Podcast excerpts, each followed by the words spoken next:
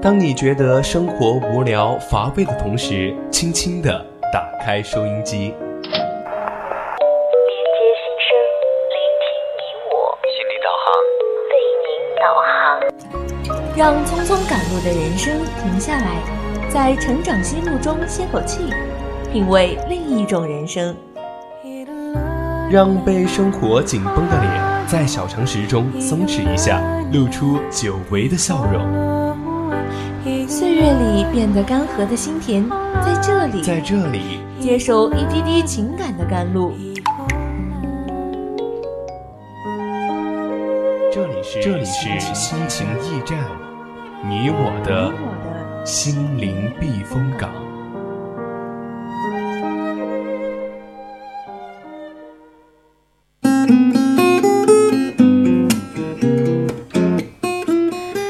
青春调皮与您共享，亲爱的听众朋友们，大家晚上好！您现在收听到的是四川宜宾学院校园之声 VOC 广播电台，这里是每周周三晚上的二十一点到二十二点为您送上的专栏节目《心情驿站》。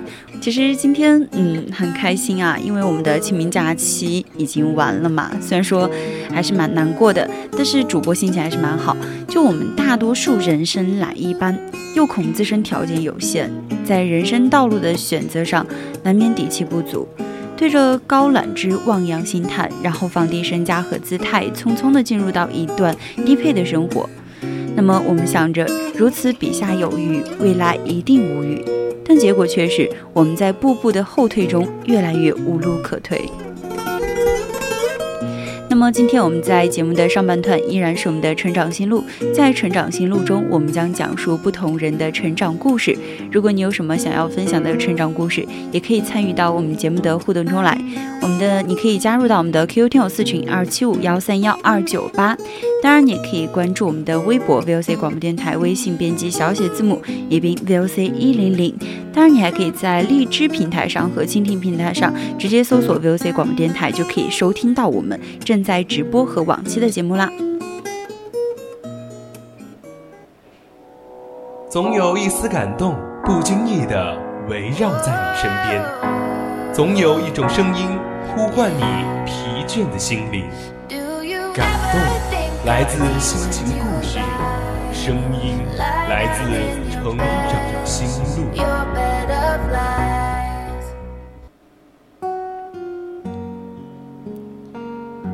成长心路，说出你成长的故事。欢迎走进今天的成长心路。在日剧《暗金丑岛君》中，有一句话叫做：“如果逃避眼前的现实，就越是逃，越会陷入痛苦的境地。我们要有着面对困难的勇气，度过这个困境的话，应该就能一点一点地解决问题。晚了点，但还是依靠自己的力量前进吧，为了开始新的人生。”我们生而为人，都有茁壮成长的本能。世事艰难，我们也依然可以步步成路。那么，接下来主播就给大家分享一篇作者麦芽鱼鱼的文章：低配正在毁掉你的人生。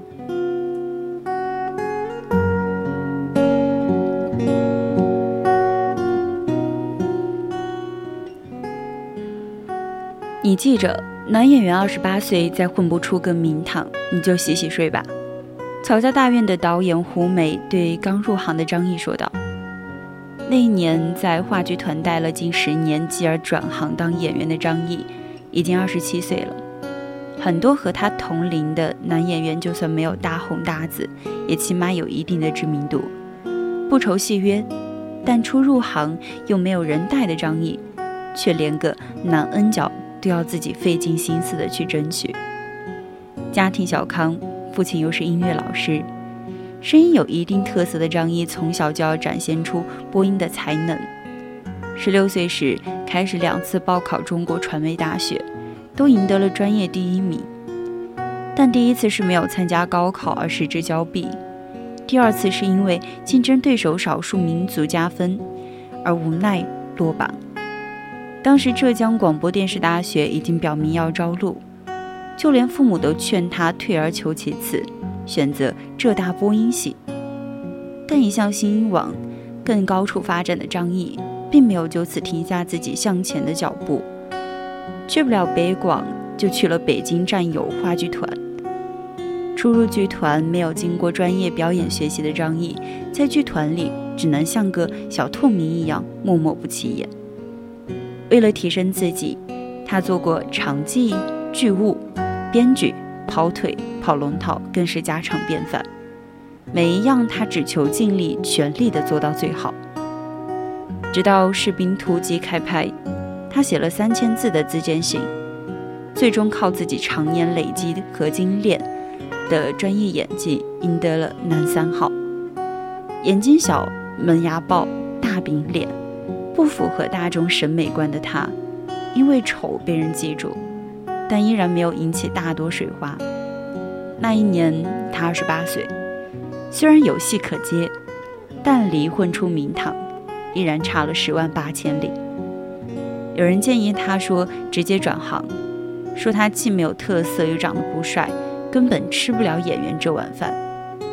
确实，如果不做演员，不因出色，饱读诗书又文采斐然的知乎大 V，估计早已在自己擅长的领域如鱼得水。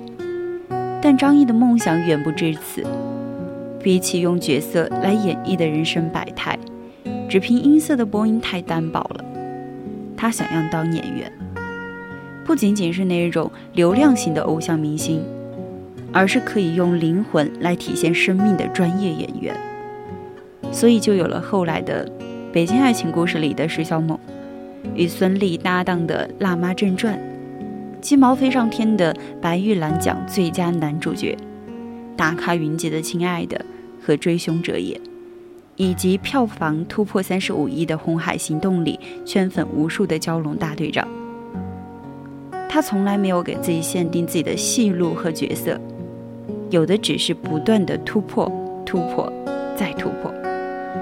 从龙套到名演，从平凡到不凡。张译用自己跌打滚爬的十几年，告诉了我们什么叫做低走、低开高走的逆袭，也告诉了我们如何将手中握着的牌，通过组合配置的方式，打出一个赢面。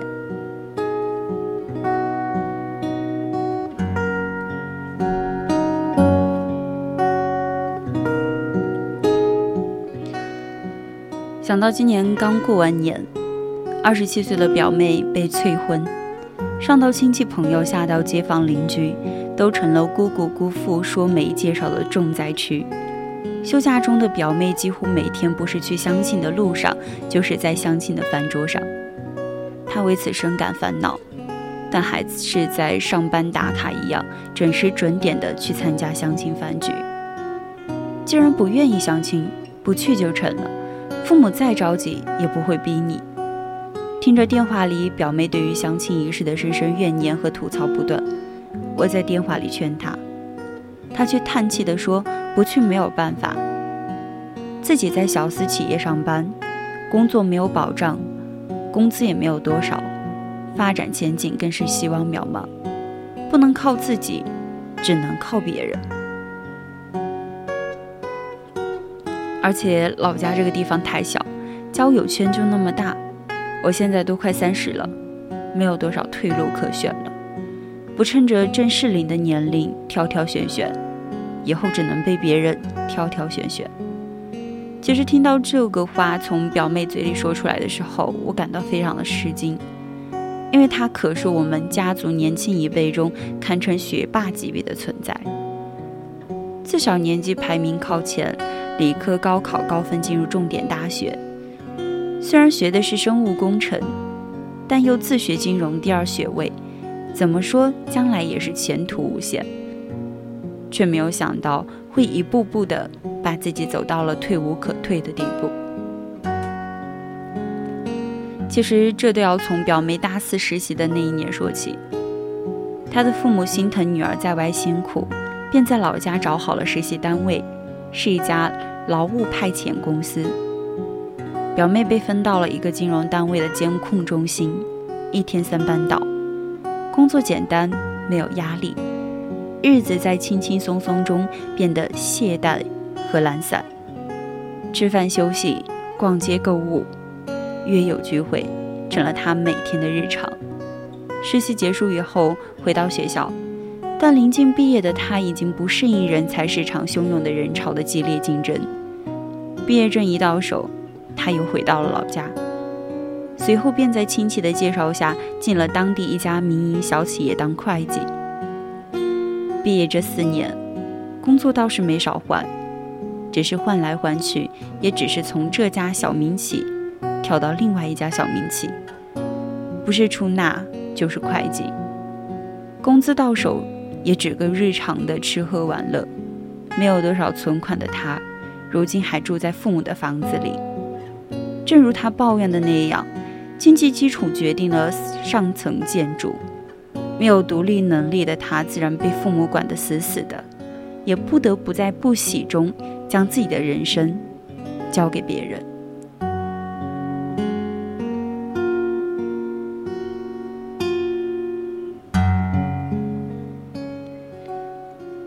我有一个隔壁的邻居，后同里。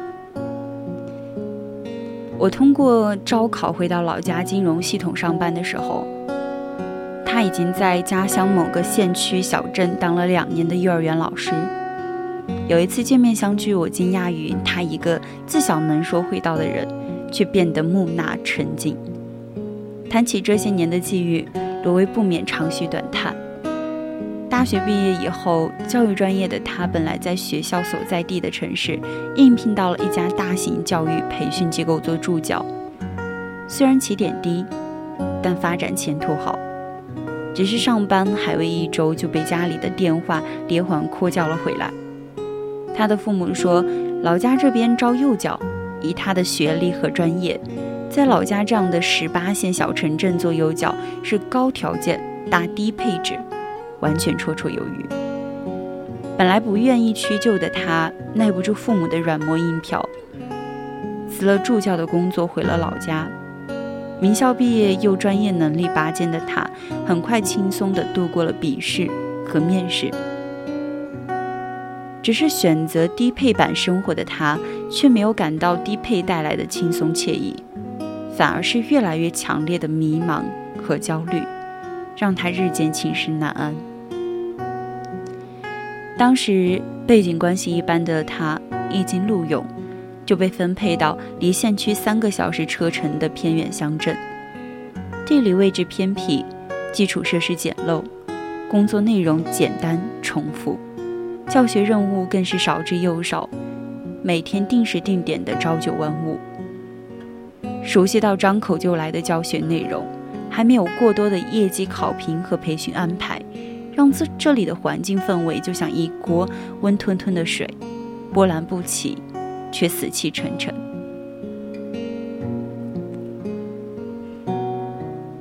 做了两年幼教的他说，这两年近七百多天的时间，工作没有起色，能力却在消退。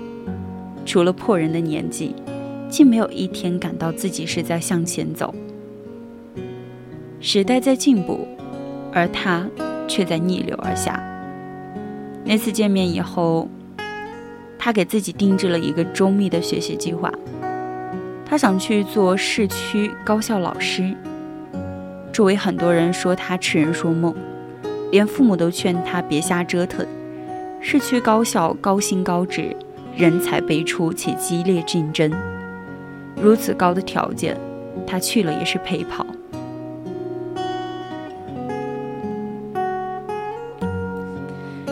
但是他并没有做过多的解释，而是废寝忘食地投入到学习当中，想着能够一步登天。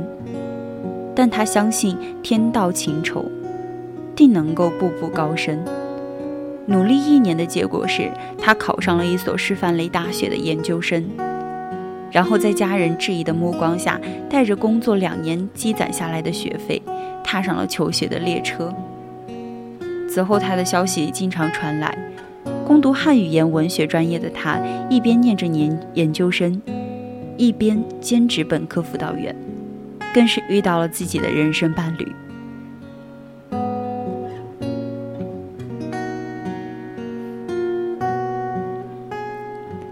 毕业以后，他被市区一所重点高中招录做语文老师。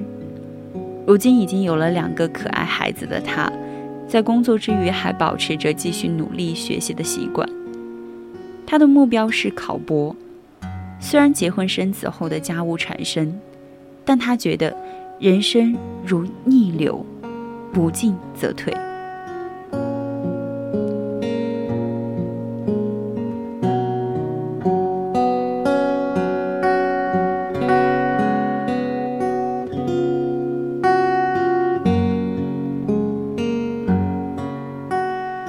作家雾漫兰江在《我不过低配的人生》中说道：“人生最大的壁垒是在自己的脑子里，因为我们给自己强加设限，才让我们自己裹足不前。我们大多数人生来一般，又恐自身条件有限，在人生道路的选择上，难免底气不足，因为低配意味着低效率。”本来可以尽力做到的事情，却只愿使出一半的力气；本来可以做到更好的事情，却在低水平下做得马马虎虎。有些时候，你以为自己是赚了，实际上呢，你赔的挺惨的，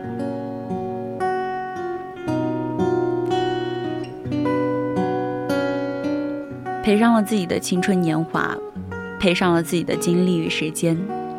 赔上了自己的上进和努力，在得过且过中，把原本可能优秀的人生日渐消磨得碌碌无为。其实生活本就没有高低配件，但我们有选择向上拼搏和向下蹉跎的能力。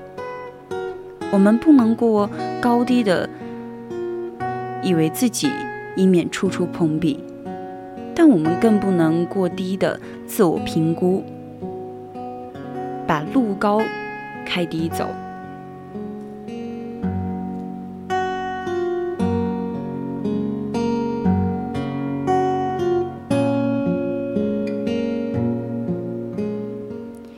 其实有些时候，过高过高仰望，起码是向上向前；过低评估的时候，就只能越走越下。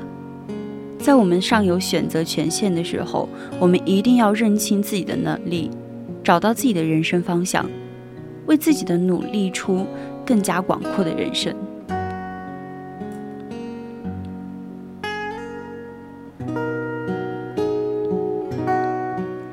美罗·勃朗宁说：“人应该进行超越能力的攀登，否则天空存在又有何意义？”我们的人生配置其实就像搭积木，积木大小、形状各异，看起来杂乱无章，但其实只要找对合理的配置方法，就能层层垒放，节节攀高。没有人愿意走下坡路，只是害怕向上攀爬的艰辛。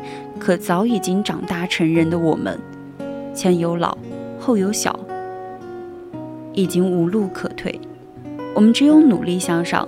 为自己积攒出更多的筹码，才能够更好的生存在这个世界上。我们每一个人都有一双隐形的翅膀，所以说没有理由拒绝飞翔。